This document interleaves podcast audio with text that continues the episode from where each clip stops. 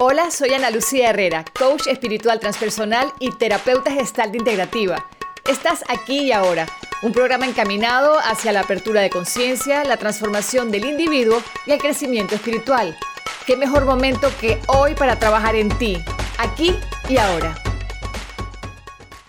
Bienvenidos sean todos a Aquí y Ahora, el único momento que tenemos. Yo no sé si ustedes se han dado cuenta de que el futuro, cuando tú dices, yo voy a hacer esto más adelante, cuando lo voy a hacer en el futuro, el futuro nunca existe porque también cuando estés en ese futuro será un aquí y una ahora. Siempre es presente y con esto lo que quiero decir es aprovechar al máximo hoy, no postergar tanto, no dejar tanto las cosas para cuando sean perfectas, porque señores, la triste realidad, si la queremos ver triste, pues veámosla con mejor cara, es que nunca va a ser todo perfecto y es perfecto así como está, con lo bueno, con lo malo, con lo regular. Aprender a vivir y yo creo que ahí está el gran misterio y secreto de la vida. Ser felices con lo que hay y con los problemas. Si te falta un brazo, pues tienes el otro. Pues si no tienes trabajo, pues tienes la oportunidad de salir a buscar otro o de quizás hacer eso que siempre soñaste y no te atreviste porque el trabajo no te dejaba. Y con esto, pues les quiero presentar a mi invitada de hoy. Siempre tengo invitadas maravillosas. La de hoy tiene el nombre más lindo de todas las que han venido. Les presento a Yulitza América. ¿Cómo estás, Yulitza? Muy bien, feliz de estar aquí contigo. La verdad que admiro mucho el trabajo que haces aquí en Panamá y de verdad que para mí es un gran placer estar Gracias, aquí. Yulitza. Tu nombre es tan bello, América. Bueno, la ¿Ese verdad, es tu nombre o tu apellido? Ese es mi nombre. Es el, Divino. es el nombre que y me costó mucho aceptarlo. Claro, uno de niño no le gustan esas cosas exóticas, Eh, ¿no? Y ese nombre es porque mi mamá nació el 10 de octubre y el descubrimiento de América el 12 de octubre. Imagínate toda la fuerza que hay ahí. Ajá, y yo por mucho tiempo no lo usé hasta un día que pedí mi conexión con toda mi parte espiritual y mi sabiduría. Ajá. Y vino a la América y ahora trabajo con Me Yulitza encanta. Me, pare- me imagino que de grande uno le gusta, de chiquita podía ser la razón de que te molestaran hasta con el nombre, ¿no? Sí, lo sé. Nunca me parecía como interesante, digamos. ¿Hay personas que te dicen América solamente? Hay personas que me dicen América. Yo te voy a decir América. Cuéntame una cosa. ¿A qué te dedicas? Porque entre varias cosas que estuvimos conversando me llamó mucho la atención, que, porque haces, bueno, por un lado le metes al tema de las constelaciones familiares, Sí. que ese es un programa que no vamos a hablar hoy y que sé que a todo el mundo le crea interés, pero en algún momento vamos a hacerlo. También tienes que ver mucho con las energías y con su manejo. Así Cuéntame es. cómo caes en todo este mundo de ir hacia ese camino de, de que tiene que ver algo más chévere. Bueno, desde muy chiquita, que además que hablando de los nombres, cuando yo me presentaba chiquita decía Amácala. O sea, yo tenía como esa, Amácala. esa sabiduría, pero bueno, uno no la- la pierde en el camino, Ajá. ¿no? Y desde muy pequeña yo veía cosas, sucedían cosas que ya yo había soñado, que había tenido, pero nunca lo había entendido. Y cuando Ok. buscaba entender, siempre veía gente que no me identificaba. Entonces, como que yo decía, bueno, esto no es lo que yo quiero para mí. Claro. Y así fui por muchos años, lo bloqueé, lo volví a tener, pero cosas muy importantes como por ejemplo que yo le decía a mi esposo que no quería ir a un lugar y él iba y había un tiroteo. Tú sabes que eso que me dices, eh, y nos vamos a salir del tema, quiero que sepan, primero les voy a dar el título de- del programa de hoy y luego me lo voy a saltar. Ajá. Hoy vamos a hablar con Yulitza América sobre la conciencia y los beneficios de tener una vida consciente. Exacto. Los dejo con este tema, pero quiero saltar a lo que me acabas de decir y es, voy a decir la palabra en buena, en buena vibra, ¿no? Ajá. Este, esto que, que llevamos algunas o que llevan algunas, yo no considero que yo tengo eso así, me encantaría. Es más, me da esta envidia de la bonita. Esa, esa bruja que llevan las mujeres adentro. Así. En algún tiempo, bueno, siempre fue un tabú tan horrible de que donde tú dijeras esto, te esperaban afuera y te colgaban en el parque frente a todo Así el es. mundo. Y ahí vino todo el tema de, creo que fue en la, en la época de la Inquisición, todas las mujeres que por decir que soñaban algo, por, por decir que veían algo, por, por tener este sexto, séptimo, octavo sentido que tenemos las mujeres, eran castigadas. Y entonces ya te, te, te culpaban de hereje, de bruja, ¿no? Así es. Y no, de hecho, hablando de eso de bruja, mi hermana me dice, Julie, tú debes salir del closet y poner un hashtag bruja cool. Me dice. Total. Porque Salir la- del closet de la brujería. O sea, total. y fíjate que, por ejemplo, una cosa que a mí me parece chévere Claro. es que cuando una cosa, siempre nos decimos verlo para creer y otra es sentirlo para estar seguro. Esto es algo que yo he sentido toda la vida. O Qué sea, como bonito. tengo contando de chiquita, toda la vida lo he sentido y nunca sabía interpretarlo ni sabía cómo hacerlo. Y hoy por hoy, bueno, trabajo con eso. Hago reset del ser humano para que sientan que la vida es mucho más que lo que realmente vemos. Y como que es sentir la vida. O sea, la, la conciencia para mí es sentir la vida, conectarte con lo que tú sientes, con tu sentir, que lo perdemos en el camino. Qué bonito. Y entonces, y ustedes las brujitas tienen mucho ese, ese sentido desarrollado. Yo con ese tema, sabes que invito mucho a las mujeres a guiarse. La palabra bruja, como les digo, está mal vista, tiene un tabú, una connotación negativa, pero no debe ser así. Es más como ese, ese sentido que a veces les llaman sexto sentido. O sea, cuando la mujer sabe esa, esa cosa como que y la intuición, a veces la mujer la tiene muy, muy desarrollada. Sí, y- no quiero decir que los hombres no, pero los hombres no. No, sí, y adicionalmente, si lo vamos a ver como, vamos a sacarlo de ese tema de bruja y vamos a llevarlo como a la parte de la mamá. Como tu madre sientes que tu hijo le pasa algo, esa es la intuición. Eso es lo que está ahí. Es que lo sabes, no Cuando tienes sabes que... tu esposo está haciendo como algo raro, Lo tú lo sabes. hueles. Entonces todos tenemos esa parte que etiquetamos como bruja, pero a la larga es un sexto sentido, es lo que está ahí y nacemos con Me da eso. mucha risa. Yo tenía un novio que amaba y adoraba, amo y adoro.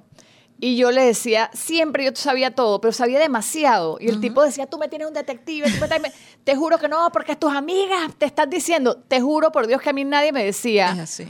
Pero es que para mí era tan claro el sentimiento de la cuestión. Y Es entonces, que es así porque estabas conectada, también, porque ¿no? estabas conectada con esa persona. Y también no sé si les pasa que las cosas te llegan. A veces uno no tiene que buscar, pero la información te llega. La información llega siempre. Lo que pasa es que no siempre la vemos. Por eso es que a veces la Que no buscamos. queremos verla, ¿no? Sí, no Sí. nos damos cuenta, no estamos presentes en la vida, no Sí. estamos conscientes. Y entonces Sí. por eso la información pasa por ahí. Pero cuando tú dices, yo quiero ver, la información te llega. Claro, la- no queremos verla, también la evadimos. Y ahora sí nos vamos al tema. Vamos. eh, América, que me interesa hablar contigo y es que la palabra conciencia está muy de moda está, y eso está bien y se utiliza mucho.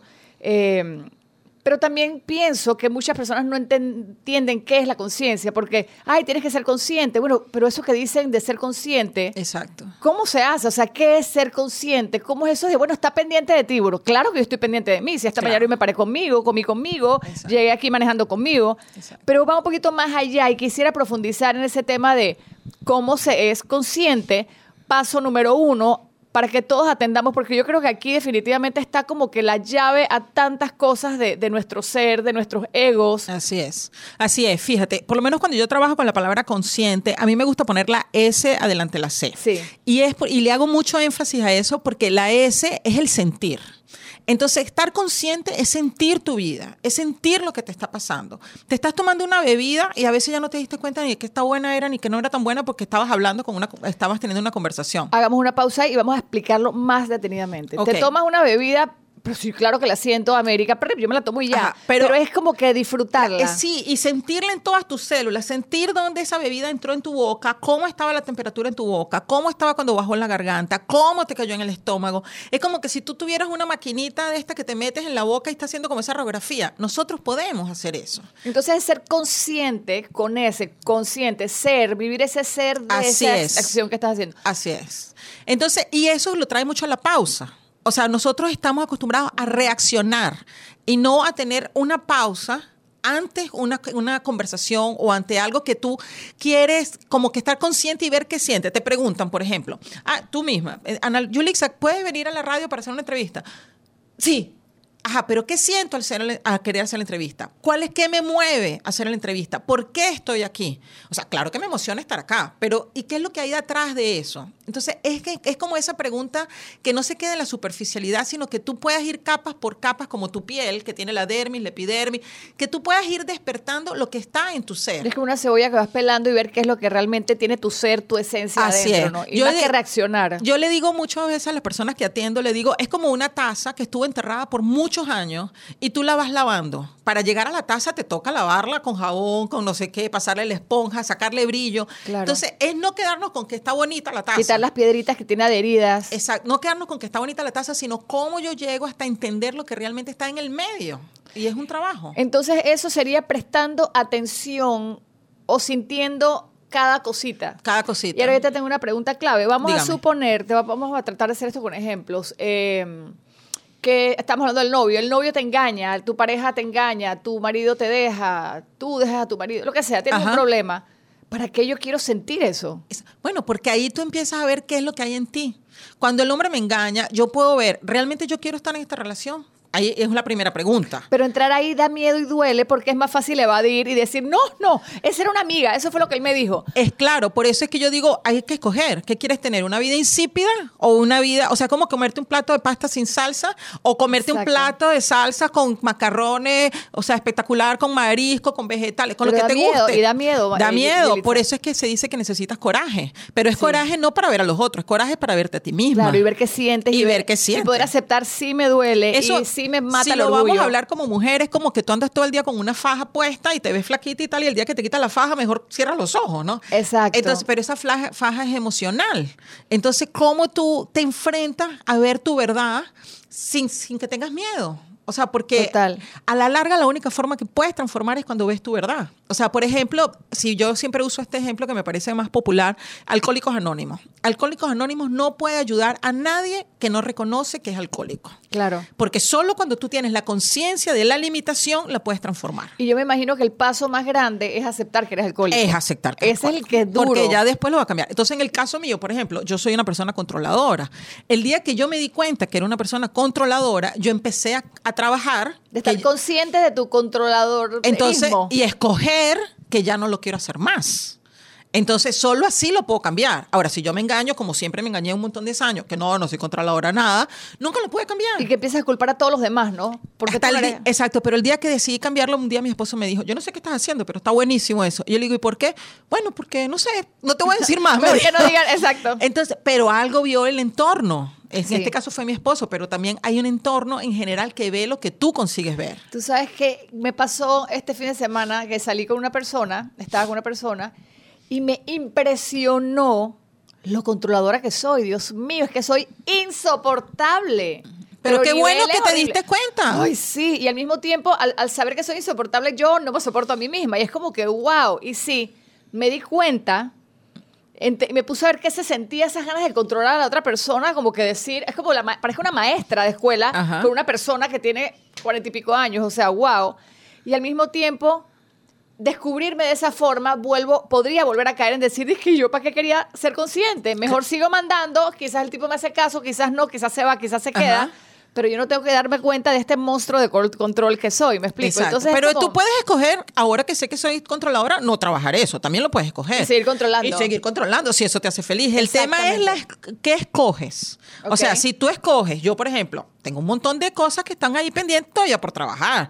Porque sería mentira. O sea, por eso tengo una vida mundana aquí en la tierra. Claro, si no O sea, tuviéramos elevadas, exacto. Exacto. Pero yo escojo qué quiero hacer, qué es mi prioridad, en esto lo quiero trabajar, qué es lo que me hace feliz, qué es lo que no me hace feliz. Y también lo más importante, que es lo que yo pienso que las personas no, no valorizan, es cuando tú sabes que tú eres controladora, tú puedes escoger usarla en las cosas que sí necesitas. Total. Por ejemplo, hoy tenemos el programa, tú necesitas tener el control del micrófono, el control del audio, el control del aire acondicionado, porque los empleados, la gente que está aquí invitada pueda trabajar, el horario, el cronómetro. Entonces, úsalo en algo que te agregue y no en algo como que, te usa, destruya. usa esas loqueras a tu favor. Exactamente. O sea, y tenemos ese inventario 100%, que, Sí. es- que eso es lo que yo, fíjate, yo, yo pienso y, y es lo que veo en las personas. Cuando la persona, por ejemplo, volvemos al caso de la controladora, ah, no, yo no soy controladora. Esa persona se amputa una mano. Claro. Porque ya ella no acepta esa parte de ella, pero también es celosa, entonces se amputa el brazo. Pero también ella es... mm, Mentirosa. Mentirosa, entonces se amputa una pierna. Y ella va por la vida así, con sus 70% en vez del 100%. Claro. Porque si ella tiene la mano que sabe que es controladora, Sí. el brazo que sabe que es celoso y la pierna que sabe que es mentirosa, ella va por la vida con su 100%, escogiendo actuar de una forma. Sí, ahora que dices eso, mi maestro me dice mucho eso. Es como que utiliza tu ego a tu favor si fuera necesario. Así es. Eh, y suena como, no sé si egoísta es la palabra, suena un poco extraño, pero es verdad. Por ejemplo, sí, uno debe saber cuándo uno tiene que, eh, por ejemplo, mi tema, el, el tra- el tema que yo trabajo en la parte de mi ego es que yo soy la que todo lo logra y eso suena maravilloso, pero al final cansa en el camino estar en el, en el tratar de lograr y en el tratar de gustar y en el tratar de hacer y hacer y hacer, que llega un punto que yo misma me canso y no tengo contacto con mi ser por andar logrando tanto. Así es. Entonces, la vez pasada yo le decía, profe, pero tal cosa, me dice, no, tú en este momento quédate en el trabajo, quiero que termines el proyecto que estás haciendo.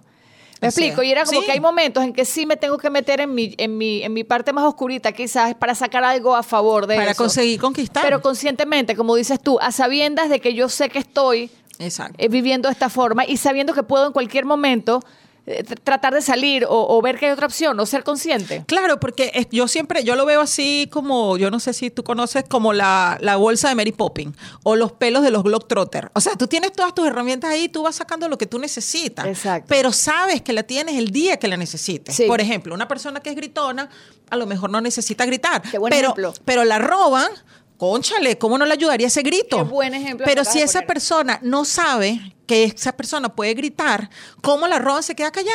Qué buen ejemplo acabas de poner, porque me está pasando mucho con mis hijas. Ya yo no me vuelvo tan loca y neurasténica. Así es. Pero sí me hago la brava. Porque pienso que como mamá a veces tengo que eh, hacerle sentir de que de, de poner los puntos sobre las IES o ya cuando les digo las cosas cinco veces o tres veces, ya tengo que meter el grito. Ah, entonces me- ellas quedan impresionadas que porque grito, no sé qué, porque ¿cómo, cómo no voy a gritar. Pero lo bueno es que no me consume la emoción de la rabia. Antes cuando yo discutía con mi hija, yo podía quedarme brava y, pata- y en pataleta, de verdad, un día entero. Ahora es como que actúo el papel de la mamá brava porque pienso que es necesario y, ¡prup! y ahí mismo me salgo del papel otra vez Exacto. sin que La- me consuma la emoción a Y, mí. no, y lo peor del caso es que tú cuentas con una compañera de trabajo que peleaste con tu hija y vuelves a entrar en esa emoción de brava. Ah, y, vas para el otro y vas. Entonces, ¿cuánta energía tú estás gastando Sí, en sí. algo que no te agrega, que Te estás drenas. dejando de usar esa energía en otras cosas? Entonces, esa es la conciencia. La conciencia es poder actuar, pero que la emoción no sea dueña de ti, sino que tú seas dueña de la emoción. Apúntenlo. Y ahí la es donde- emoción no sea dueño de nosotros, que y no nos cuando, maneje. cuando tú pierdes ese control de emoción, ahí hay algo que tú no conoces de ti. O sea, porque tú dices, accesé a un lugar que no conozco, porque perdí esa conciencia de entender lo que me estaba pasando. Fíjate, por ejemplo, el fin de semana yo tuve visita aquí en Panamá que me estaba visitando mi familia y estaba mi sobrina chiquitica, salió corriendo en el supermercado, en el, en el restaurante, perdón, y salió sin zapatos. Y yo le digo, epa, vente a poner los zapatos. Y me dice, ay, con razón el piso estaba tan riquito. Entonces, fíjate el nivel de sentir, de conciencia, de que ella está corriendo, pero ya está sintiendo la temperatura del Qué piso. rico. Y es niño. Los niños sí. Es ¿no? que los niños son auténticos, tienen el 100% abierto. y se Entonces, cerrando con tanta cosa que le metemos en la cabeza. ¿no? entonces la idea es nosotros abrir todo lo que hemos bloqueado en el transcurso de la vida y traerlo conscientemente a lo que queremos. Cuando dices abrir todo eso y hablaste de la palabra emociones, ¿qué emociones nos referimos? ¿Quiere decir que eh, permitirme ser consciente de mi enojo? Fíjate, yo lo digo, o sea, una forma fácil que yo digo es, nosotros estamos acostumbrados, y yo digo yo, pero pienso, lo veo en muchas personas, dicen, tenemos sed. Ok, tienes sed. ¿Qué sientes cuando tienes sed? Ganas de, de- de refrescar así como la garganta, tomarme algo, como de llenar así como que con líquido. Ajá, ¿y cómo sientes tu cuerpo que está dentro? Pues Eso se es, siente como ávido, como, como, como con ganas de, como que por favor tira, es como entonces, esas preguntas no nos las hacemos. Decimos, tenemos sed. Y bueno, tenemos sed es fácil, pero cuando dices tienes hambre y lo que tienes es sed, porque ni siquiera sabes qué es lo que tienes, a total. Es que siempre, es- mira, eso es pues bueno para la dieta. Cuando piensas que tienes hambre, cuidado con un vaso de agua, te lo quita y te arreglaste. Porque lo que tiene es sed. Lo que pasa es que no conseguimos identificar eso. Entonces, lo importante es, ante todo lo que te pase, el primer ejercicio que yo le digo a las personas para tener conciencia es siente. En vez de decir, tengo, o sea, tengo que ir al trabajo. No, no tienes que ir al trabajo. Tú estás escogiendo ir al trabajo. Quiero ir al trabajo. Ajá, quiero ir al trabajo. Y no, no quiero ir porque no me gusta el trabajo. Ajá, pero ¿por qué vas al trabajo? Porque me conviene, por las consecuencias, porque pienso que en este momento de mi vida debo hacerlo. Es Entonces- una decisión adulta. ¿no? Entonces yo elijo ir al trabajo. Pero fíjate, el primero, detengo Sí, a que que quiero, chip, ¿no? a que quiero, a que elijo ir al trabajo. O bueno, definitivamente no me gusta, pero hoy elijo ir. Eso es otra cosa.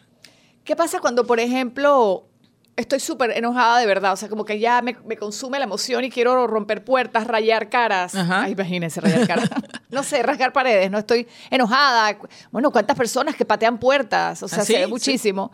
Eh, sobre todo los hombres, que se les ha enseñado mucho a no llores. Los hombres no lloran, entonces los pobres están de grandes ahora, a los 20, 30, y pensamos que son unas piedras, porque claro, es. les enseñaron a llo- no llorar. Entonces, si lloran, mal. Y si no lloran, peor. Entonces, los tipos no saben ni cómo hacer. Siempre digo eso.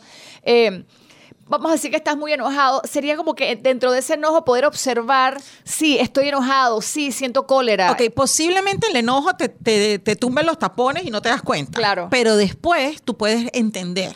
Después, o sea, ves, muchas veces nos ponemos bravas, como tú pues, decías el ejemplo de tu hija, le gritaba y andabas todo el día molesta, pero no, no, no hacías la asociación. Claro. Ahora ya lo sabes, conoces, gritas, pero después tú dices, ¿lo acceso o no lo acceso? Es ¿Qué sentí? ¿Por qué me puse así? Exactamente. Y- ¿Cómo se siente mi cuerpo? Exactamente. Extraer ese enojo conscientemente, racionalmente, sintiendo, descubriendo estar y ver qué es lo que hay ahí que está conectado. Porque a veces un enojo pequeño se convierte gigante porque se, con- se conecta con el enojo de tu mamá, de tu papá, del hermano, del tío. o sea, toda esa que tú tienes, toda esa carga que tienes por ahí.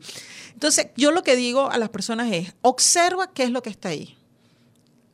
con, Siéntelo. con compasión hacia ti misma. Cuando dices con compasión se refiere a no juzgarte, ¿no? No juzgarte y con un amor incondicional. O sea, si tú, por ejemplo, querías matarlo, bueno, imagínate la rabia que hay en mí que yo lo quería matar. Pero entonces me siento mala, siento que exageré. No, tienes que entender que, loca, que eso soy- está real. O sea, es un sentimiento real, no tienes que decorarlo. Porque generalmente hablemos de la decoración. Vamos a suponer que le hice el show al, al novio, al marido o viceversa. Entonces, bla, armé este perequetere así, gritaría, bla, bla, bla, bla. Y después digo, Dios mío, qué vergüenza, me par- parezco la loca, no sé qué, mire qué va a pensar de mí. Quizás no es por ahí, es más No ver es qué por ahí, porque a la larga él se puede buscar otra mujer. El que te quedas con esa eres tú. Entonces la idea no es por él, es por ti. O sea, si a ti no te gustó eso que hiciste, empieza a entender lo que está ahí para que tú puedas cambiar la actitud. Porque al final el hombre, ponte, en lo mejor, él acepta su loca. Ponte que él dice, no, ya bien, yo estoy feliz con mi loca. Y ojo que todas estamos locas, no nos cambien, no nos cambien. O después él dice, bueno, no me gusta y me busco otra. Pero el tema es uno mismo. O sea, tú vas a estar todo el día, 24 horas, contigo. Entonces, ¿cómo tú haces para tú tener una armonía contigo misma? Que tú te sientas feliz de lo que tú haces. Con, eh, con esta práctica, entonces, lo, que- lo que invitamos es, o lo que dices es como que al ser conscientes, reaccionamos menos a la loca o menos a lo No, neurosis. al ser consciente podemos ser locos, podemos pelear, solo que lo escogemos. No dejamos que eso nos lleve.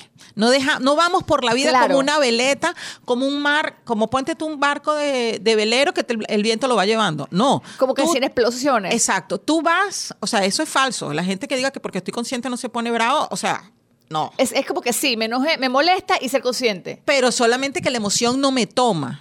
Yo estoy Exacto. consciente de lo que me pasa. Lo que pasa es que yo pienso que al no tomarte la emoción de una vez ya como que te, que te quita un poco la gracia al show. Bueno, porque es que a lo mejor a lo eso puede ser porque tú no estás consciente, eso no es lo que te gusta, el show. Ahora, yo puedo escoger pelear. Exacto. Yo puedo escoger Sí, pero yo creo que te pregunto, ¿tú no crees que ya a nivel de conciencia ya como que uno sí le gusta y la discutes, pones tu punto, etcétera, pero ya es como que qué pereza Claro. pelear por cinco horas por lo mismo? Claramente, porque te das cuenta que estás poniendo tu energía en algo que no te agrega. Fíjate que una cosa bien importante, hablando del tema que tú dices de los hombres que no lloran, y, y no solamente hombres, hay muchas mujeres que también no lloran. Y yo les digo a las personas, eso es como un enchufe que está en la pared y tú te conectas. Está lo bueno y está lo malo. Si tú no lloras, tú estás dejando de sentir y tampoco Sí. vas a sentir lo bueno. O sea, así Claro. como no vas a sentir el sufrimiento, tampoco vas a sentir lo bueno. Exacto. Es como, ah, yo no quiero sufrir, yo no quiero, yo no quiero que me duela. Ah, bueno, tampoco te voy a dar felicidad. Exactamente. Es el mismo enchufe, porque las Claro. emociones van para arriba y para abajo. Es, Claro. es up and down. Es como cuando tú estás viendo el Claro. corazón, el corazón no va estable, cuando está estable está muerto. Entonces el corazón, tú ves el, el desfibrilador, tú ves que sube y baja, sube y baja, sube y baja. Entonces si tú quieres que ese, ese sufrimiento no sea muy alto, y la, la parte de abajo tampoco va a ser eh, muy alto. ¿Sabes qué pasa? Es como querer jugar en la vida, pero no quieres perder ni un día, ¿no? Entonces, de es. eso se trata la vida, de que sí hay momentos para arriba, hay para abajo como la montaña rusa. Hay cosas maravillosas y hay cosas no tan maravillosas. Lo Entonces, que si es- vas a jugar, te metes en todo. Lo- si no, quédate nula y no y sientas te nada. tu vida insípida y ya. Y te pierdes de la vida. Lo que pasa, lo que sí es que yo puedo escoger no quedarme tirada en una cama. O sea, yo tengo una tristeza y yo puedo Claro. escoger decir, bueno, mira, de ahora en adelante yo estoy triste, me pongo brava con mi marido, pero como tú haces con tu hija, pero yo no dejo que esa emoción me moleste. Yo explico lo que me molesta, yo hablo, pero no me quedo en la tristeza. Y eso es por medio de esa conciencia observándote, Así observando es. ese sentimiento, Así es. prestándole atención a esas emociones, esas cositas que sientes que generalmente damos por, por, por, por dado. que pues. no que ni siquiera nos damos cuenta que está ahí. Yo fíjate, le digo a las personas, para mí la conciencia, y creo que te lo comenté cuando hablamos de este tema, es como un invernadero. Imagínate una planta que está en la en la, en la, en la naturaleza al aire libre, que le llueve, que le cae tre- terremotos, que le cae un ventarrón, que le cae, la pasa a la gente y le arranca una hoja. Entonces, esa planta está expuesta a todo lo que pasa a su entorno y, y se afecta por eso. Cuando tú estás en un invernadero, esa planta tiene una luz ahí y está protegida, ¿verdad? Sí. Para que se desarrolle y todo. La conciencia es tu propia protección. Para es tú como, es como esa, esa luz que tienes encima que te está cuidando. que te está cuidando porque no permite que cualquiera venga y te diga tonta y tú te creas tonta. No permite que otro te diga tú estás gorda y del otro y tú te creas gorda. Tú porque no estás ya a disponible de satisfacer a los otros. Ajá. No estás disponible a que lo que la validación que el otro te da. Claro, no estás como la plantita que está en el bosque que Y le que puede si le- pasar a alguien por encima y la pisa. Exactamente. Eh, Tú- no estás, sí, ¿cómo se dice esa palabra? Vulnerable. Sí, vulnerable, exacto, como que a todo, ¿no? Exactamente. Y, y al mismo tiempo, Mira qué increíble la palabra que usas. No estás vulnerable a que pase cualquiera y te, te quite todas las ramas, pero al mismo tiempo creo que en el inver- invernadero sí estás más vulnerable a sentirte tú mismo. Así es. O sea, como que sí dices, bueno, yo sí voy a mirarme y yo sí voy a aceptarme y a conocerme y a saber qué siento. Exacto, pero desde una forma saludable. Porque, por ejemplo, nos hacen bullying, por ejemplo. Y, no- y normalmente el primero que te hace bullying eres tú mismo. Claro. Porque nos juzgamos, nos criticamos. Entonces, primero te hacen bullying los externos y después nosotros mismos. Y no es para crecer, es para destruir. La conciencia es para crecer, es para evolucionar. Y esa es la diferencia.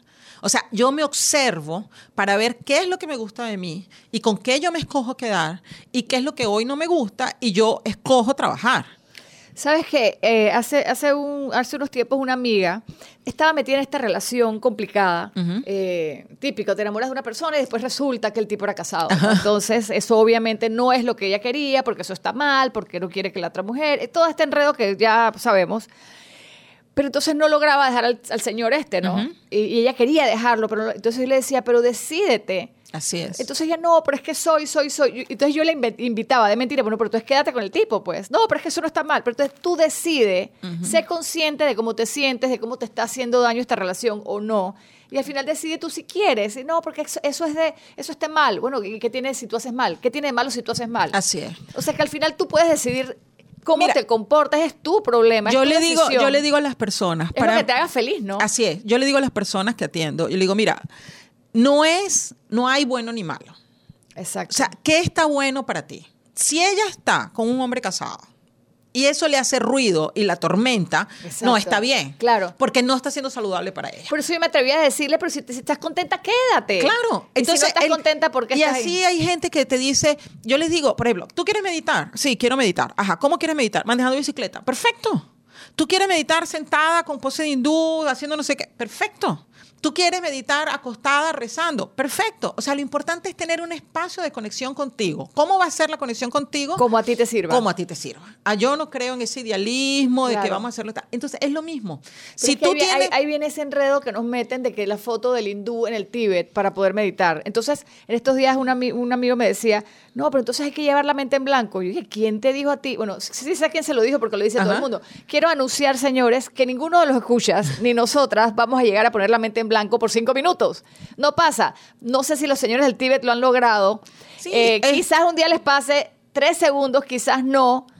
Pero igual, o sea, es como que dejar esas expectativas tan, No, y si les tan pasa, de no pre- telenovela. Y si les pasa, no pregunten por qué la tienen en blanco. Ya, o sea, ri- disfruten eso que están viviendo. Tú sabes que yo los pocos microsegundos y han sido maravillosos que me he ido como, no sé si en blanco, pero he ido como que f- siento que he caído en un Ajá. vacío de meditación increíble. Y ha sido microsegundos Ajá. y eso es suficiente.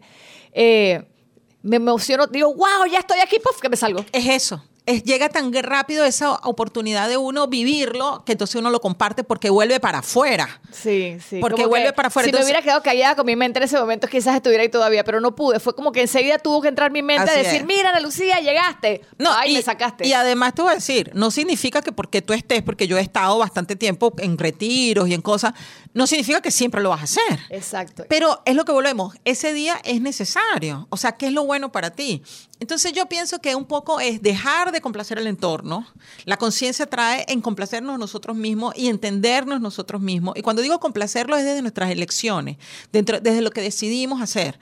Y, y también entender nuestras limitaciones. O sea, porque si tú dices, mira, por ejemplo, no sé, yo no tengo una voz, voy a poner un ejemplo aquí de la radio. Ah, yo no tengo la voz aguda que me debería tener. Ok, con la que tengo, ¿qué escojo hacer? ¿Qué puedes hacer con eso? Porque no? no es idealizar, es vivir desde la realidad lo mejor que tú tienes. Cuando, cuando hay un punto interesante y es que cuando tú dices eh, nada es bueno ni malo o eh, que yo le doy a mi amiga el libro al albedrío, ahora es problema de ella, que le digo, oye, pero haz lo que tú quieras y te haga feliz. No, pero es que eso está mal, pero ¿quién dijo que está mal? Hazlo. No es que estamos invitando probablemente a que salgamos todos a la calle a matar gente, pero No. yo sí creo que siendo conscientes, inclusive tomando la decisión de hacer daño, no lo vas a hacer, porque al final como que la misma conciencia y el ser tiene por esencia el tema del amor. Y que dice, eso, eso claro, somos amor puro, ¿no? Lo, el tema es que se nos olvida hacer amor hasta con nosotros mismos. Entonces por eso es que nos juzgamos, nos criticamos, ¿no? Pero el tema de la elección viene de no ser víctima de la situación. O sea, si tú escoges matar, vamos a poner una planta para no ser tan mala que una persona. ¿no? si tú escoges matar la planta, No. Pero qué mala con la planta. Ajá, tú dices, no es que yo, ay, pobrecita, se me murió. No, tú le escogiste matar. Sí. Y eso tiene unas consecuencias. Exacto. Entonces tú asumes tu consecuencia. Y yo creo que ahí la persona lo piensa mejor la próxima vez. Ahí es donde quizás empezamos todos a ir en un camino. Es que no, no me acuerdo quién fue, a un maestro que le preguntaban si al Dalai Lama, Ajá. a, a Guruji, a quién le estaban preguntando, y, y- o a Buda, que le decían, pero entonces tú no dejas de hacer lo que sea, si Claro. lo que sea. Ah, pero entonces si matamos, es que yo sé que en conciencia no lo vas a hacer. Porque tú te haces responsables de tus actos. Entonces ahí es donde viene, somos responsables realmente de lo que queremos hacer. Somos o tú, por ejemplo, vas, chocas un carro porque estabas viendo celular. Ay, perdón, no me di cuenta. No, no, no fue que no te diste cuenta. Tú no te diste cuenta porque tú escogiste Sí. estar en el celular. Y ser claros con uno mismo, ¿no? ¿Para dónde va uno con el cuento? no? Exactamente. Quiero contar una anécdota eh, muy mía, por supuesto, con mis dramas. Hace mucho tiempo, bueno, en mi escuela también, en el tema de la conciencia, era como que, bueno, estudiar cada uno cómo era, cómo uno reaccionaba y cómo uno manipulaba. ¿Cuáles Ajá. son nuestras formas de manipular? Unos con las mentiritas, otros con la cara de víctima y el drama. Y yo cada vez que tenía una discusión con mi pareja, y estoy segura que a muchos les pasa, pongan atención, era pegarme al celular a chatear 37 horas rellenando al tipo. Dios mío, cómo me soportaba. Eso era un santo, yo creo. Pobrecito. Eh, yo taca, taca, taca, taca, taca. Y era, era como una cosa, era como un fuego que me iba poseyendo, delicioso de rellenarlo y rellenarlo y rellenarlo y rellenarlo para hacerme la víctima, para rellenarlo. Y al final nunca yo ganaba, porque al final esas manipulaciones nunca nos llevan a ningún lado. Probablemente la frase era más corto, mi amor, estoy enojada porque no llegaste a tiempo, te extrañé mucho. Eso quizás Exacto. era el mensaje, o estoy molesta porque nunca eh, traes lo que te pi- no traes el- el- lo, lo que sea, lo que sea. Ser más claros y más resumidos en decir lo que realmente queríamos decir en vez de irnos a todo este circo Claro. de drama, ¿no? Y en mi caso era el tema del chat y la manipulación. La cosa es que cuando yo caigo en cuenta en una clase de wow, yo manipulo por ahí tratando de victimizarme, de pobrecita, y yo, no, Ajá. y en el chat lloro también, ¿no? O sea, ¿qué te no, ¿qué te mira, entre los emojis y las, las notas de voz y las palabras en grande, o sea, la loca, ¿no? Y luego, eh, cuando fui consciente de eso, recuerdo que otra vez estábamos en, en- en una casa, en una montaña súper chévere, y algo hizo él. Ajá. Nada, o sea, cualquier tontería que me activó la loca de vuelta. Aquí las mujeres, por favor, la neuro- neurosis. Y yo me enojé con él, y entonces en la noche me dio rabia porque estábamos discutiendo y típico hombre que se duerme antes que tú, ¿no? Y yo dije, "Ay, yo quería rejoder. Y fui a agarrarle el celular. Lo tenía al lado, Ajá. pero yo quería rellenar el celular para que él se levantara con el Con el relleno. re- Y empecé tiqui, tiqui, tiqui. E inmediatamente me dije, ay, pero qué pereza hacer esto. Me va a tomar horas. No voy a ganar nada. Este ya está dormido. Me dio como pereza meterme en ese jueguito mío En propio donde... Ajá. Sí, fue como que yo misma me desinflé en lo que antes tanta, tanta gula y emoción me daba, ¿me Así entiendes? es, y así yo es. dejé el celular, me dormí, al día siguiente nos paramos y todo estaba bien. Claro, porque ahí tú te tomaste esa conciencia de lo que tú estabas haciendo. Antes tú jurabas que eso era lo mejor. Y, y creas, y, creas un, y creas un zaperoco nivel millón Así de algo que no era importante. Al día siguiente, ya en, en- en tranquilidad, tú dices, "Ay, la verdad es que no pasó No, y nada. fíjate, importante porque tú dices, me dio pereza. Me Entonces, pereza, tú sen- sentiste la pereza. Ahí, por eso es que yo digo que la conciencia tiene muy, es muy Es que- aunado con es el que me- Me, sentir. vi ridícula, fue como que ridícula es volver a ponerme en esto. Entonces, eso es lo que yo creo. Cuando nosotros nos conectamos con nuestro sentir y nos damos cuenta, solo vamos a hacer las cosas que queremos hacer. Si no, estamos en automático todo el tiempo haciendo las cosas que los programas, lo que nos inventamos, lo que yo te digo, muchas veces yo veo personas que me dicen a los 40 años, 50, "Ay, pero es que mi mamá me enseñó." Qué bueno que te enseñó. ¿Y hoy tú qué puedes escoger? Porque tú puedes estar todavía hasta los 80 años diciendo tu mamá te enseñó. Ay, Dios mío, pero sí. hoy puedes escoger. Y yo creo que en ese momento que tú escoges y que tú te haces consciente de tu decisión, tú te haces maduro emocionalmente. Eso que dices es súper importante, ¿ah? Tu mamá te enseñó, tu papá te dijo que esto era así. Tienes 40 años, tienes 30 años, tienes 58 años. Ok, tu mamá te lo enseñó, pero realmente tú qué es lo que quieres. Ah, Escoge. Es pa- o sea, pero es- eso, es yo creo que la gente ni siquiera sabe que hay que ir allá, ¿no? Claro, por eso es que yo digo, para mí esa es la diferencia entre la madurez emocional. Porque siempre nos dicen, no, lo maduro a los 18 años porque es mayor de edad, perfecto. Pero la madurez emocional no va con la edad cronológica. La madurez emocional es el momento donde tú escoges ser tu, para mí, es, tú escoges ser tu propia mamá y tu propio papá y tomar tus propias decisiones. Y honrando, ojo, que esto no es así como el estilo rebelde de, No, de para nada, América. para esto nada. es, yo creo que honrando lo que te enseñaron con Honra- amor, Así es, O sea, como porque que y sí, honrando esa historia, honrando que te funcionó hasta esa edad, pero que hoy Y que tú fue lo que puedes- tus papás te pudieron dar, ¿no? Así es. O sea, y además de que ya te dieron la vida, que es lo único que te tienen que dar, porque ya con la- por la vida estás aquí hoy, ¿no? Entonces, cuando uno se da cuenta de que uno quiere honrar su propia vida, de a través del amor, a través de tú hacerlo mejor, tú le dices gracias por todo eso y a partir de hoy es conmigo. Yo me hago responsable de mis actos. Es como, gracias mamá, me enseñaste a hacer esto de esta manera, pero yo hoy, a tal edad, quisiera intentar hacerlo de esta otra forma porque me parece interesante, porque me mata, porque tengo pasión por. Y ¿no? yo honro mi vida estando viva. O sea, Claro. porque cuando tú escoges y cuando Sí. tú dices quiero ser, tú no estás con el 75% de tu cuerpo tallando, cortándote tu mano, tu pierna. No, estás con el 100% y dices, con todo esto que yo tengo hoy, es lo que yo le entrego al mundo. Ahora, ¿cuánta gente no llega a, su momento, a su lecho de muerte y se dio cuenta que no hizo nada de lo que quería? O sea, y tú te das cuenta, lo ves, ¿no? Así es, así es. Pero bueno, mira, pero no necesitamos estar en el- hecho de muerte, porque cada día morimos. Por lo menos mi hijo, que yo digo que es mi gran maestro en muchas situaciones, él me dice, mamá, a mí me parece una farsa eso de cumplir años. Porque la verdad, la gente lo que no quiere ver es que tiene un día menos de vida. Imagínate. Y es eso. Uy, qué, no, qué- qué- qué filosofía tan existencial. no necesitamos llegar al hecho de muerte. O sea, entiende que este día ya no va a volver. Entiende Sí, que estamos este en el aquí. está muriendo en este momento, Que estamos claro. en el aquí y a la hora. Entonces, ¿cuánto tiempo vamos a seguir haciendo cosas que no nos hacen felices? Entonces, es entrar en contacto con ese ser que tienes ahí, que está vivo, que late, o sea, que está impregnado de todo, tus sentidos, de tus olores, de tu sentir, de, de tu tacto, del toque, de, o sea, empieza a, del gusto, empieza a activar tus cinco sentidos y cada momento disfrútalo. Ahí, ahí lo difícil es también eh, en el día a día, en el apuro. Por ejemplo, yo tengo la meta de que cada vez que yo me vaya a bañar es prender la ducha y realmente sentir el agua y tener ese esos, esos tres Ajá. minutos de agua sobre mi ahí. cuerpo, temperatura, estoy viva, estoy aquí, de sentir la, la piel, así como, Ajá. me explico, el pellejo. Eh, pero no estoy pensando en que tengo que apurarme porque ya me sirvieron el desayuno o porque la llamada la tengo en cinco minutos y porque vengo tarde para el programa de radio. Así es. Y siempre hay algo que, que, que me interrumpe o que me obstaculiza. Y mira, ya le estoy echando la culpa a las otras cosas, Ajá. ¿no? Eh, el poder estar conmigo. Pero eso es porque no es la prioridad. Porque la prioridad está en la llamada, está en el programa del radio, está en el desayuno que te sirvieron. Pero ahí yo te digo, bueno, pero es que yo tengo que hacer el programa de radio porque yo trabajo en eso y tengo que ir al trabajo, ¿no? Pero claro, también- pero entonces ahí ya no tienes culpa, ya eso fue lo que tú elegiste. Sí, pero me sigo quejando de... de- Porque es, que la, la- es que la prioridad siempre es ser. Así es. La, ser la ser prioridad pues. es ser. O sea, y, y disfrutar lo que no hace. Disfrutar lo que no hace. Es- no es.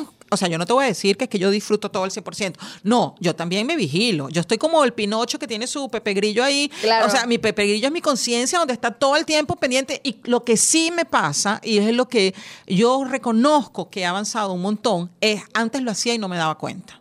Ahora me doy cuenta, echo para atrás, como la flecha, Sí, sí. como la flecha al arco. Ahora, tú para poder lanzar una flecha en el arco, echas para atrás y vuelves a direccionar. Entonces, el punto es que no te quedes en la parte de atrás, sino que rápidamente tú puedas volver a accionar.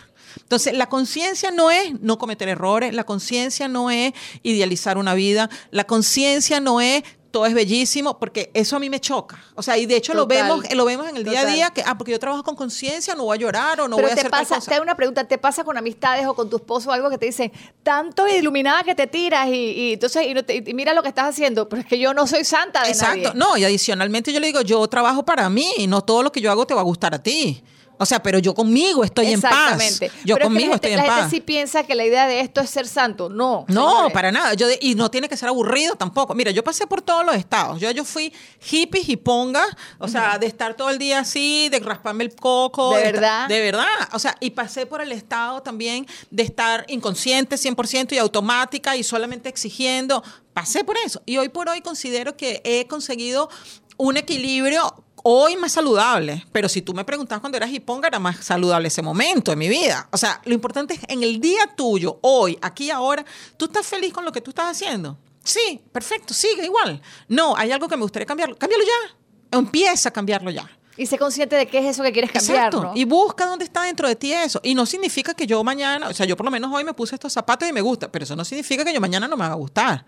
Porque la vida es una metamorfosis ambulante cuando nos permitimos vivir. Y eso que nada es permanente y que todo va cambiando. Es la impermanencia. O sea, si yo cada vez que venga te voy a saludar de la misma forma que te saludé hoy, que no te conozco tanto, que no te doy un abrazo, que te doy distante, entonces te veo 10 veces y ¿qué, qué conquisté?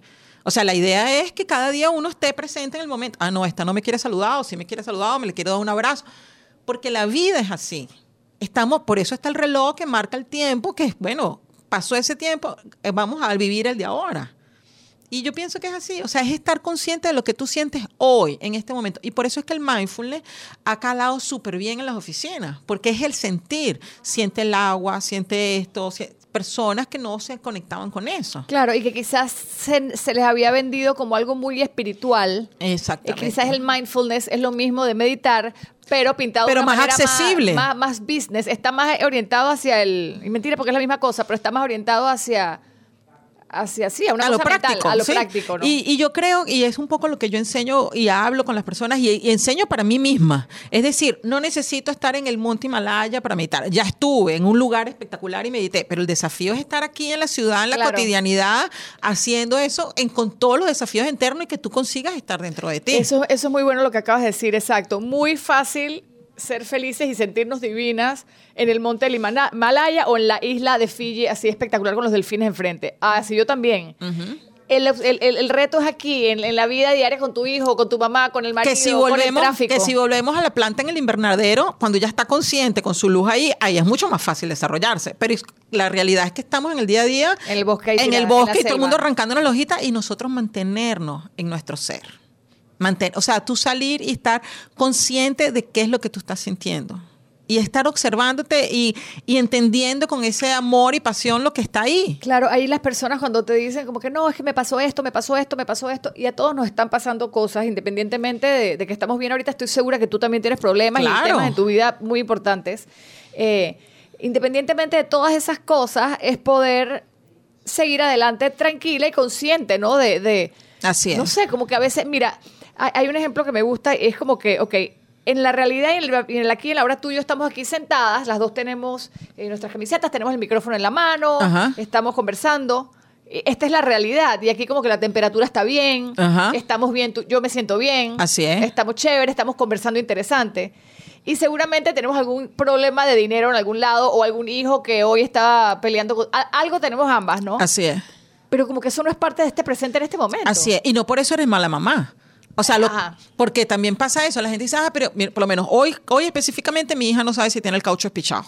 Entonces salió al colegio, entró está en su actividad y no sabe si lo tiene espichado. Va a esperar el break para poder ir a ver si, está, si realmente está espichado pero yo estoy acá y no por eso voy a estar pensando, ay, que mi hija tiene. O sea, no es un martirio, no es como un pájaro loco que anda todo el día, tucu, tucu, tucu, tucu, es saber. Pero eso sí es lo que sucede, creo que tenemos pájaros locos en la cabeza que están, que si, que si el neumático se le dañó, que si el carro está dañado, que si no te alcanza la plata, que hay que pagar la luz, que si tu esposo te dijo tal cosa, que si no te, van a botar el trabajo. Y es una cantidad de pánicos que tenemos en la cabeza que si los viéramos como de segundo a segundo, de presente en presente, se hace la vida más leve. Y adicionalmente tú aceptas las situaciones en el entorno. Por ejemplo, como ahorita no puedes saber si estás pichado o no estás pichado, yo no puedo solucionar. Los dejo ahí en un lugar y cuando ya a las 12 o a la 1, a la hora que sea, si estás pichado, yo resuelvo. Aquí hay un ejercicio chévere que, les quiero regalar y es que, por ejemplo, eh, vamos a suponer que mi hija me llama, mami, no me ha llegado, por ejemplo, una cosa en verdad, mami, no me ha llegado la visa de, de Europa, la visa tal que necesito.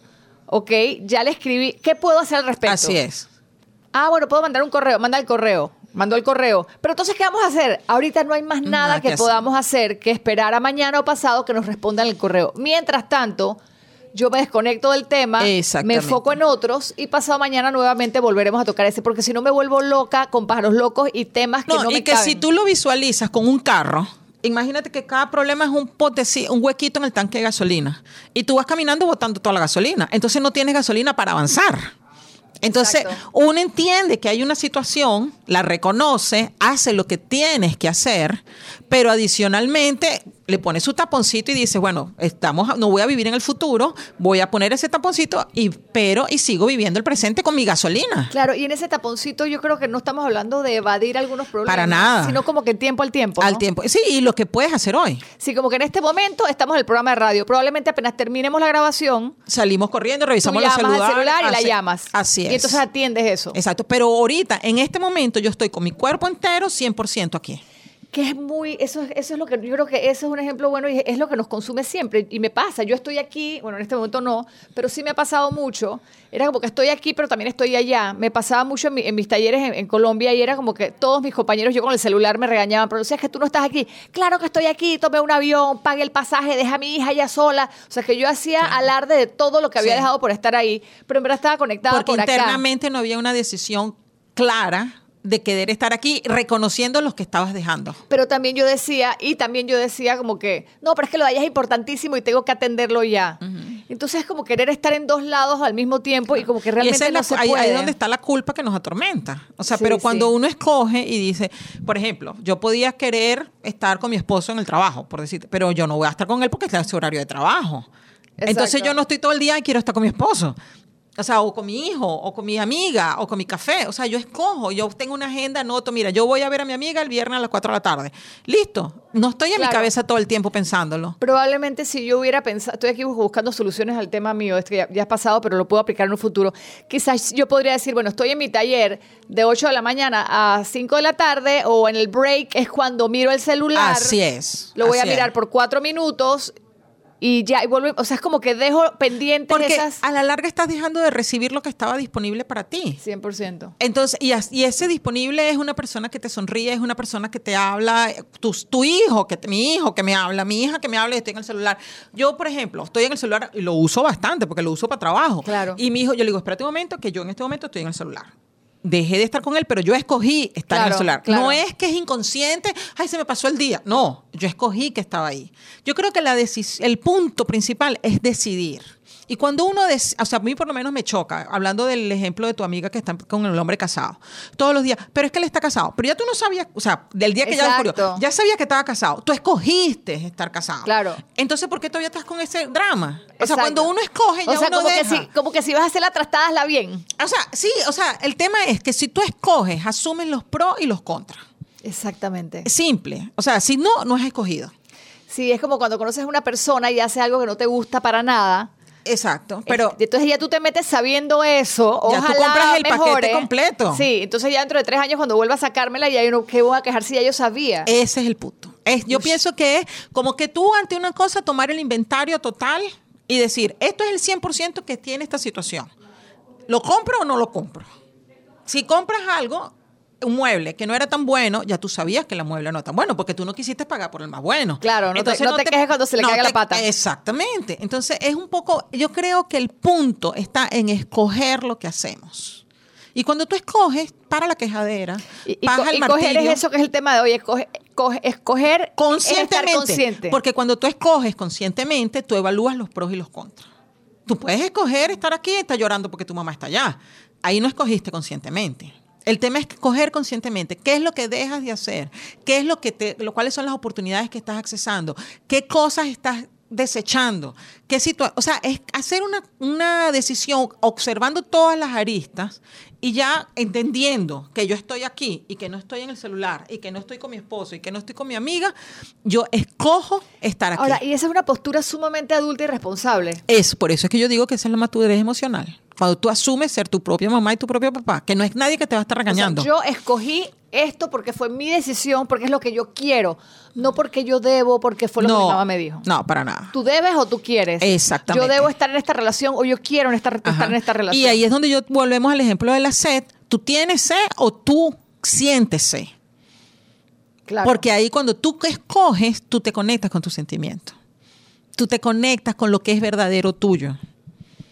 Entonces, llevar, así como haciendo un gran resumen, es llevar ese Pepe Grillo. También el ejemplo de Pepe Grillo y Pinocho es muy bueno, véanse la película. Estaba Pinocho por la vida y tenía a Pepe Grillo, ¿se acuerdan? El, el, El, el muñequito el que estaba ahí. grillito verde, Ajá.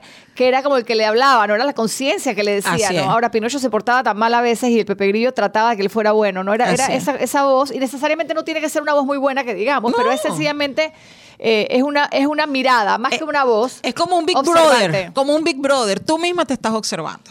Y tú estás viendo si lo que tú estás haciendo está coherente con lo que a ti te gusta. Con lo que tú quieres hacer, coherente con lo que piensas, lo que sientes, lo que dices, Así ¿no? Estar es. como consono con todo. Así es. Entonces tú vas con tu Pepe Grillo o puedes inventarte la mascota. Usa o el lo que ejemplo sea. que a ti te guste, pero que tú puedas observar tus actos. Y Tus ejemplo, actos y tus sentimientos, yo creo que es la, es clave más que nos has dado. Y ¿no? tú lo puedes empezar a ver hoy, a partir de que escuchen este programa. Eh, vive tu día normal.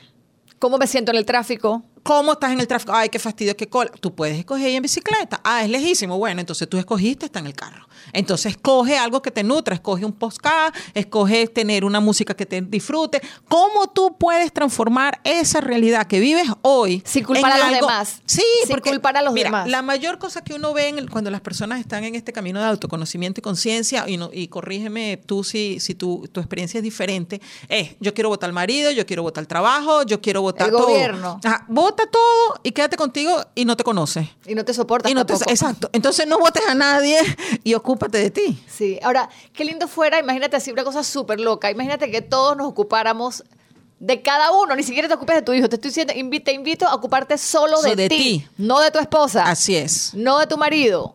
No de tu jefe, ocúpate solo de La ti. vida te cambia. Y de la misma forma tu jefe si se ocupara del mismo. Y si tu marido se ocupara del mismo. Así es. Uy, fuera esta cosa un mundo totalmente en conciencia, ¿no? Y Así creo, es. que, y creo que para allá, creo que, creo que para allá vamos un poco, porque sí se está abriendo un poco esto de, y ahí es donde digo que la sabiduría se está poniendo de moda, eh, porque ante- antes cuando tú ibas en una calle en Nueva York o estás de viaje, ya hasta en las tiendas se ven cositas de este estilo. Claro. O sea, el t-shirt de moda ya es de Buda o de Ajá. Jesús o de, o de Dalai Lama, yo qué sé. Eh, los libros que se están le- leyendo son de autoconocimiento, de conciencia, de Pero, pero tú sabes por qué yo pienso que es eso. Porque llega un momento que tenemos la sobrevivencia, ¿verdad? Tú necesitas ocuparte de lo que comes, de lo que haces, dónde vives, dónde estás. Pero llega un momento que ya eso no es suficiente. Te tienes que ocupar del ser. Y entonces ah, estamos en ese momento, en donde nos tenemos que ocupar del ser. Porque no es la comida lo que te da la satisfacción, no es la pareja, no es la casa.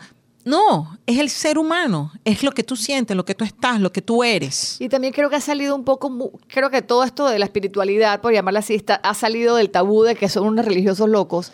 Eh, y, y se ha visto con personas que están muy de moda también. Vamos a poner el tipo este, el, el- el Tony Robbins, Ajá. eh, que hace lo mismo que probablemente hace eh, una persona más espiritual, pero lo hace de una manera más empresarial y Así entonces es. es. más aceptado. Es el, es el ejemplo entre el mindfulness, que lo puedes llevar a una empresa, pero que el yoga no, porque imagínate que mi mamá me dice que yoga es anti, a- es anti la religión. Entonces, Exacto. como que bueno, eh, eh, son estos tabúes que quizás nos estamos quitando de la cabeza, ¿no? Y fíjate, yo por ejemplo, eh, mi trabajo se llama Reset, ¿no? Que es como el reset de las computadoras, es recomenzar. Y yo les digo siempre a las personas, todo el mundo tiene el celular, quiere tener el celular más nuevo. Todo el mundo tiene que tener la computadora más nueva. Todo el mundo quiere tener el mejor programa. Pero somos tan irresponsables con nosotros mismos que nos dejamos achapado a la antigua pensando lo que nos mamá nos enseñó hace 40 años. Exacto. Entonces, ocúpate de tener tu propia computadora Reseteada. reseteada, interna. Ocúpate de eso. Y el celular no va a ser lo más importante. ¿Cómo te asexa- a- a- a- accesan, imagínate? Ajá. ¿Cómo te accesan? ¿Cómo, ¿Cómo te encontramos? ¿Cuáles tus redes sociales? Mira, estoy como resetting ya. Resetting se escribe con doble T. Es reset, ING de acción y ya de a- América, que es mi nombre. Me Ah, ya de Yulisa América, que viene siendo ya. Entonces me pueden buscar por Yulix América o por Resetting ya. Eh, Yulisa, y estás en Facebook y también estás en Instagram. Sí, en los dos. Mi página se está haciendo un reset porque vienen cosas nuevas por ahí. Sí. Y bueno, no sé si puedo anunciar un curso que voy a dar por ahí próximamente. Claro que sí. Voy a dar un curso el día 20 del mes de septiembre ah, en Spation Group que queda en Obarrio. Es un 20 de grupo, septiembre. Sí, 20 de septiembre. Y es un curso de manejar todas las energías. Muchas personas me dicen, ay, que yo me siento drenada, que no sé cómo es, que todo el mundo, que si los vampiros energéticos. Bueno, la idea es cómo usted Dios está. 100% con tu ser ahí presente para dar lo mejor de ti. Los vampiros energéticos son un tema aparte que tenemos que tratar, porque exacto, Exacto. es como salir de, tantas cosas que nos drenan. ¿no? Pero el tema es que nosotros somos los que nos damos drenar. Claro, claro. Entonces los vampiros están ahí. Hay un dicho que dice todos los días hay un gafo en la calle y si lo agarras es tuyo, ¿no? Entonces ener- Exacto, energéticamente también, también somos así. Entonces, ¿cómo protegernos, no? Mi- un amigo casualmente estuve- estuvo conmigo en el programa estos días, eh, Alexander Harris, me dice, Ana Lucía, es que tú pudieras estar enfocada en el dedo meñique de tu pie. Así es. En vez de estar enfocada en tu problema tal. Y yo decía, wow, que- para Es mí eso fue como que descubrí el agua, fue Así. como que increíble, en verdad. Pudiéramos estar enfocados en, en nuestra rodilla, Ajá. En vez de estar enfocados en 35 cosas negativas. Entonces, es, es eso. Nosotros escogemos, es ser consciente, activar ese textivo interior, activar ese Pepe Grillo, como quieran llamarle, invéntenle un nombre. Es conectarnos, ustedes, ¿no? conectarnos con nuestro propio ser, conectarnos con nuestro sentir, estar presente ahí para lo que vivimos el día a día y lo mejor es sentir la vida. Sentir la vida con lo que duele y con lo que no duele, Con lo que duele ¿no? y con lo que duele y escogiendo para poder descubrir qué es lo que, lo que nos gusta y lo que no nos gusta. Mientras que nos tapamos los ojos no vemos, ¿no? Esto es entonces, la les hemos dado un curso así como que lo más, más, hemos puesto hasta ejemplos. Cómo ser conscientes. Así Esta es. tarea cuando empieza, apenas se acaba el podcast, y yo espero que hayan sido conscientes durante el podcast también o durante el programa de radio. Ser conscientes, estar pendientes, estar mirándote, y sobre todo lo que más me gusta que me dijiste es, cada vez que sentimos algo, es mirar hacia adentro y decir, bueno, ¿cómo me sentí? ¿Me duele? ¿No me duele?